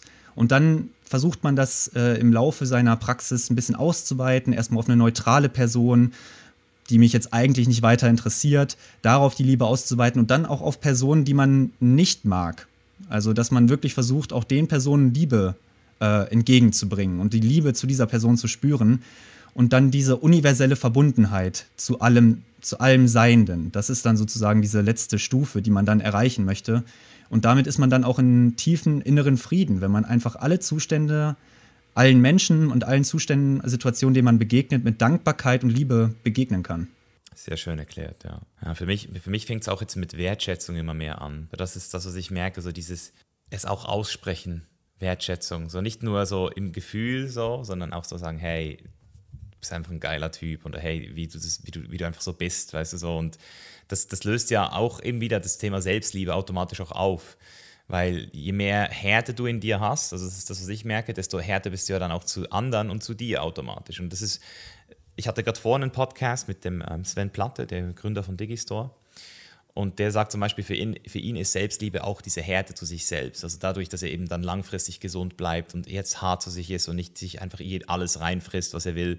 Und ich finde das auch ein sehr, sehr, also das ist der Ansatz, den ich auch immer verfolgt habe. Aber ich merke, dass es da auch so ein, eine Qualität gibt, so diese, diese Menschenwürde und auch so diese, zu verstehen, dass wir alle einfach auch unsere, unsere ähm, Rucksäckchen mit uns mittragen auf diesem Weg, so diesem existenziellen Dilemma entgegenschauen und, und verstehen, dass wir alle einfach krasse Sachen hatten in unserer Kindheit oder irgendwie Erlebnisse oder Leute, die irgendwann, selbst wenn du die perfekteste Kindheit hast, du wirst irgendwann Menschen um dich herum haben, die sterben werden, die krank werden.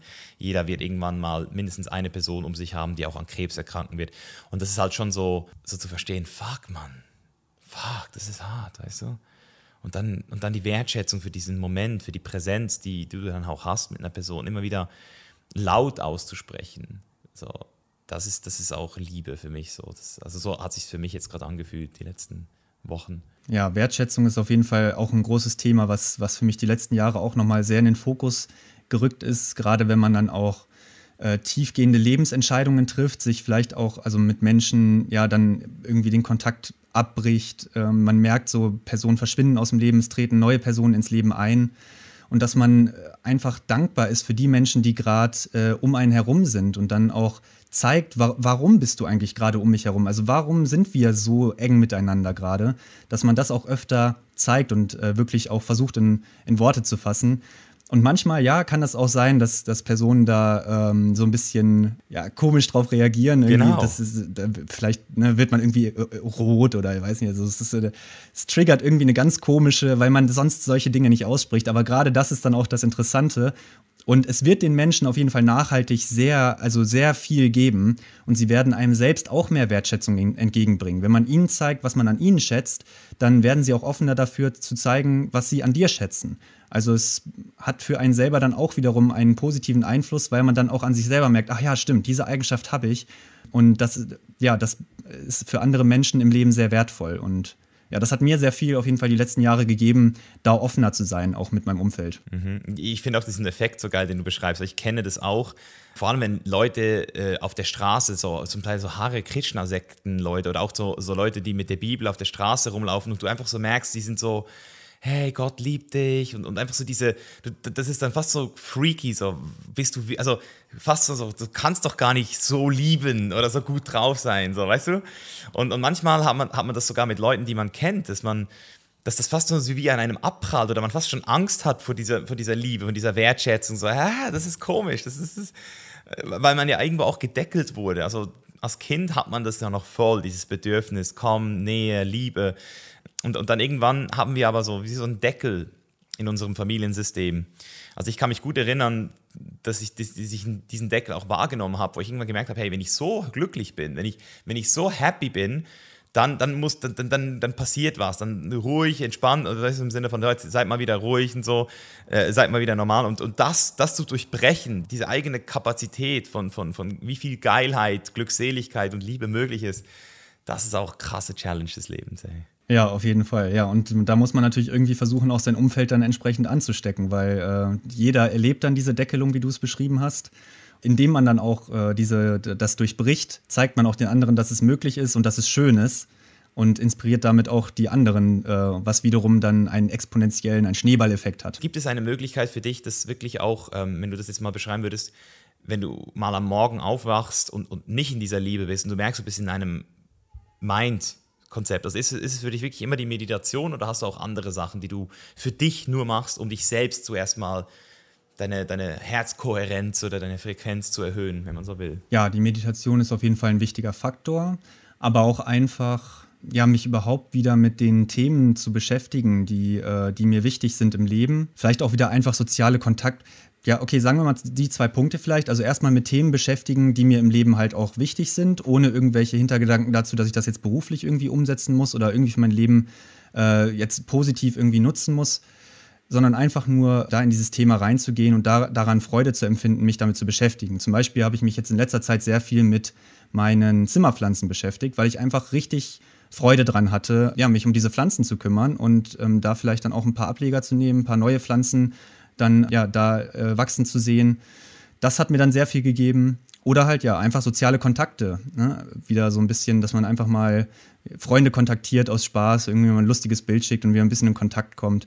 Äh, sowas finde ich dann auch immer, das, das gibt mir einfach dann sehr, sehr viel, womit ich dann auch wieder neue Motivation tanke. Also sobald ich da mich so ein bisschen ausgetauscht habe mit anderen, bin ich eigentlich wieder voll, voll am Start sozusagen. Ja, sehr schön. Das ist auch ein schönes Tool auf jeden Fall, sich mit Leuten wieder zu verbinden. Äh, nicht nur mit sich selbst, sondern eben auch zu verstehen, dass da draußen auch Leute immer wieder Freude haben werden, wenn du auch ohne, dass du was von ihnen willst, einfach genau. dich bei ihnen meldest, mhm. ja, weil du an sie denkst. Ähm, um vielleicht noch mal so ein bisschen zu, also abschließend noch mal so dieses Thema, was, was dir wichtig ist, das hast du jetzt auch gerade angesprochen. Hast du auch so eine Top 3 Werteliste, also drei Werte, an denen du dich orientierst in deinem Leben, die du dir ganz bewusst immer wieder reinholst, wenn du Entscheidungen triffst oder ähm, am Abend mal reflektierst, hey, war ich heute Wertekonkurrent oder ist es bei dir mittlerweile schon so ein intuitives Gefühl geworden? Ja, ich würde schon sagen, intuitives Gefühl. Da müsste ich kurz drüber nachdenken. Also auf jeden Fall, ich weiß nicht, ob man das als Wert bezeichnen kann, aber ja, ein Gefühl oder ein, ja, ein Prinzip, an dem ich mich sehr orientiere, ist einfach die Empathie. Da bin ich eigentlich auch ein, äh, auf einem sehr, nach diesem Understand Myself-Test, auf einem sehr, sehr hohen Niveau, über 90 Prozent wow. oder so hatte ich dabei Empathie. Ähm, und deswegen kann ich mich da immer sehr gut drauf also besinnen irgendwie. Also, weil ich halt das Gefühl habe, ich bin ein sehr empathischer Mensch und ich muss da jetzt nicht lange drüber nachdenken in Situationen, habe ich jetzt so und so richtig gehandelt äh, in Bezug auf andere Menschen, sondern ich denke, dass ich das in den Situationen selbst immer schon ganz gut abschätzen kann. Also Empathie, auf jeden Fall auf die berufe ich mich immer wieder. Ansonsten, ähm, was, was hattest du als de deine drei Top-Werte definiert? Also meine Top drei Werte sind Purpose, Passion, Truth. Und unter diesen drei Worten verstehe ich dann halt so ein bisschen mein, mein Lebenskonzept. Also Purpose steht zum Beispiel für, für die Art, wie ich ähm, ganz klar zielgerichtet in eine Richtung möchte, für was ich Verantwortung übernehmen möchte, ähm, dass, ich, dass ich dieses Missionsthema auch in mir habe, dass ich ähm, einfach merke, ich gehe da in, in, in eine Richtung und das gibt mir Halt im Leben. Und Passion, Passion ist dann eher so dieser Teil, den ich ähm, jetzt in den letzten, wie man sagen, in den letzten zwei Jahren wieder viel stärker kultiviert habe. Das habe ich lange gar nicht so auf dem Schirm gehabt, ist so dieses Expressive, dieses Tanzen, Spaß haben, auch mal wieder hedonistisch mich ausleben zu können, ähm, singen, spielen, ähm, Sexualität, ähm, äh, Sensuality zu erkunden, äh, einfach das auch als wichtiger Bestandteil meines Lebens zu machen, um eben auch dieses Gegen Gegenpol zu diesem Purpose, zu diesem sehr ernsten, sehr bestimmten zu haben. Und, und Truth ist dann so, ich würde mal sagen, dass das alles zusammenhält. Also wirklich meiner eigenen Wahrheit treu zu bleiben. Freiheit gehört da für mich auch dazu, auf, auf der höchsten Ebene so.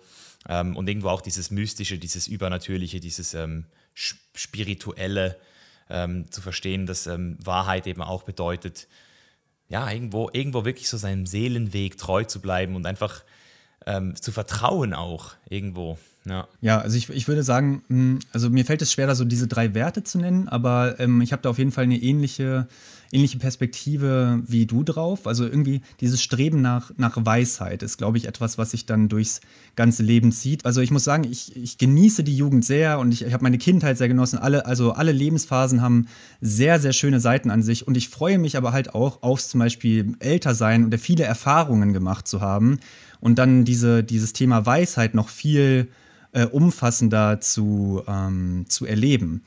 Weil ich ja jetzt schon äh, im Alter von nicht mal 30 Jahren merke, dass, dass sich da viel verändert hat über die letzten zum Beispiel zehn Jahre, wenn man neue Erfahrungen gesammelt hat, verschiedene Perspektiven auf die Dinge bekommen hat, ähm, dass man dann ganz anders über die Sachen denkt. Dann wird man auch ein bisschen, ja, man, man kann ein bisschen mehr verzeihen, auch bei anderen Menschen und bei sich selbst, auch was man jetzt gerade vielleicht noch falsch macht. Und da einfach draus zu lernen, also dieses lebenslange Lernen ist auf jeden Fall etwas, was ich dann auch einfach sehr genieße und äh, wo, wo ich dann weiß, es läuft auf einen Punkt hinaus, wo ich dann auf jeden Fall noch viel mehr Weisheit getankt habe und in noch viel mehr Situationen nachhaltig äh, für mich bewusst handeln kann und darf. Ähm, und das so ein bisschen auch als, als der Leitfaden, den ich mir äh, im Leben dann so gebe, dass es eigentlich nur darum geht, Erfahrungen zu machen, dass man jetzt seine, ja, alles, was einen so beschäftigt, womit man sich wohlfühlt, was aber auch die eigenen Stärken sind, dass man das Ganze einfach auslebt, ausprobiert und das einfach genießt, diese Zeit. Schön. Ja, es ist geil. Eben, also ich will jetzt nicht sagen, dass sich der Kreis für mich geschlossen hat. Ich bin weiterhin offen. Aber ich habe schon das Gefühl, dass jetzt heute, dieses Jahr, letztes Jahr und dieses Jahr sehr viel passiert ist, was jetzt mir so dieses Gefühl gegeben hat, langsam so, jedenfalls mal so die Modalitäten des Lebens zu kennen, so was, was, was es da alles gibt und, und da jetzt natürlich weiterhin neugierig dran zu bleiben, das ist schon, schon sehr schön. Ähm, vielleicht um, diese, um dieses in meinen Augen super spannende Gespräch ähm, mit einer Frage abzuschließen, die sehr anspruchsvoll ist äh, und auch das Thema Wahrheit beinhaltet. Die frage ich mittlerweile meine Gäste sehr gerne am Ende. Und zwar, mit welcher dir persönlich ganz wichtigen Wahrheit stimmen dir nur die wenigsten Leute zu? Ja, vielleicht ähm, vielleicht, dass äh, Geist nicht aus Materie hervorgeht. Klingt jetzt ein bisschen äh, zu, ja, weiß ich nicht, vielleicht ein bisschen zu philosophisch für manche. Ähm, aber ich bin mittlerweile überzeugt, dass ähm, ein dualistisches Weltbild gar nicht so dumm, dumm ist. Vielleicht ist letzten Endes alles eins, okay, aber äh, letztlich ist unsere Erfahrung schon, dass irgendwie Körper und Geist getrennt sind. Ähm, und ich vermute dahinter schon ein bestimmtes Prinzip, dass das äh, einen Grund hat, warum das so ist. Ähm, und da würden mir die meisten wahrscheinlich nicht mit mir nicht übereinstimmen. Die meisten würden wahrscheinlich jetzt mittlerweile aktuell in der naturwissenschaftlichen Perspektive sagen, dass das Bewusstsein aus dem Gehirn, aus der Komplexität des Gehirns hervorgeht. Die Empfindung habe ich nicht mehr seit ein paar, ja, vielleicht erst seit einem Jahr oder so ungefähr. Also es ist jetzt noch nicht so lange her, dass ich mich da umorientiert habe. Aber äh, ich habe ja auch schon gesagt, ich bin offen immer für alles. Es kann sein, dass sich das auch wieder ändert. Aber aktuell habe ich auf jeden Fall diese Perspektive. Ähm, was mir aber eben auch weiterhin die Motivation gibt äh, oder ja, was mir auch diese Sinnhaftigkeit verleiht, da genauer reinzuschauen in, in dieses äh, Phänomen, weil ich da halt etwas Größeres hinter vermute im Moment. Hinter diesem Phänomen Bewusstsein im Menschen. Und deswegen sehe ich das auch in einem großen kosmischen Rahmen, der unabhängig ist von einer, von der materiellen Bildung der Galaxien und so weiter, wo ja manche dann denken, ah, Nihilismus, wir sind nur ein kleiner Fleck, äh, ist äh, alles sinnlos, Mensch, Mensch ist komplett, äh, ist, also ist, wir, wir haben eigentlich keine wirkliche, äh, keinen wirklichen Sinn hier in diesem Kosmos. Das sehe ich mittlerweile äh, ein bisschen anders. Mhm. Sehr spannend. Ja, ich, ich, ich muss gerade an den Film Waking Life denken, den du ja auch mal in einem Video mhm. integriert hast. Das ist so ein krasser Mindfuck, der Film. Und ich habe letztens irgendwie so an eine Raupe gedacht, die gar nicht über sich selbst nachdenkt und dann aber sich irgendwann so verpuppt und dann zu einem Schmetterling wird. Und der Mensch ist vielleicht genau diese Raupe, die aber über sich selbst nachdenkt, das ganze Leben und dann auch ähm, sich wieder verpuppt und dann zu einem Engel wird. Also im Sinne von, das ist vielleicht so die nächste Stufe. Also ohne jetzt irgendwie zu sagen, dass ich an das glaube, aber es ist einfach so, dieses Nichtwissen, das macht es so spannend für mich. Also das ist so für mich so wichtig, dass ich, also ich weiß auch gar nicht, ob ich jetzt es wissen will. es ist so, warum? Ja, es ist halt immer, wer, wer weiß schon, ne? Also, keine Ahnung, das klingt jetzt vielleicht absurd und manche würden sagen, was labert der für ein Quatsch so, aber ja, also was spricht dagegen? So, also es ist, es ist alles möglich. Und äh, da offener zu sein, würde sehr vielen Menschen auch ähm, einfach, ja, äh, ganz neue Perspektive im Leben geben, eine schöne Perspektive im Leben geben. Ja, auch, auch dass, die, dass die religiösen Menschen und die Atheisten sich gegenseitig so, so krass ähm, irgendwie, also zum Teil so beleidigen oder fast schon so ein Konflikt entsteht, obwohl beide genau das gleiche Problem haben. So beide wissen es nicht und tun so, als wüssten sie es. Also weder, weder die Atheisten noch die Religiösen wissen es. Also deswegen so Agnostiker zu sein, und einfach zu sagen, so, hey, ich weiß es nicht, ich weiß nicht, was ich nicht weiß und das ist okay, das ist schon, schon gut. Ja, genau, sich darauf zu besinnen, was man wirklich weiß, nämlich, dass man eben, ja, also, dass man diese Wahrnehmung hat, die man eben hat, dass, dass, die, dass die Dinge so sind, wie sie sind und dass man aber auch das Gefühl hat, frei entscheiden zu können. Und das ist ja eigentlich der Punkt, der für uns relevant ist. Alles andere ist nicht wichtig. Aho. Hm. Vielen Dank, Manuel, für das schöne Gespräch. Ich bedanke mich auch ganz herzlich. Hey, bevor du jetzt abhaust, eine wichtige Frage. Hast du durch diese Episode in irgendeiner Weise Mehrwert für dich generieren können oder hat sie dich unterhalten oder zu neuen Erkenntnissen gebracht? Dann tu mir eingefallen und gib mir 15 Sekunden deiner Zeit und bewerte den Chainless Life Podcast jetzt in deiner App mit einer 5-Sterne-Bewertung. Ob das Apple Podcast, Spotify oder eine andere App ist, spielt keine Rolle, aber dein Support zählt, denn Support ist kein Mord. Ich bedanke mich jetzt für jeden, der sich diese 10 bis 15 Sekunden genommen hat und wenn du mehr über unseren heutigen Gast, über mich oder The Chain is Life erfahren möchtest, dann check auch unbedingt die Links in den Show Notes ab. Dort findest du nämlich unter anderem auch einen Link zu unserem neuen Freiheitstest, in dem du innerhalb von 7 Minuten herausfinden kannst, wie frei du wirklich bist. Besten Dank und wir hören uns nächste Woche wieder. Dein Mischa. Peace out.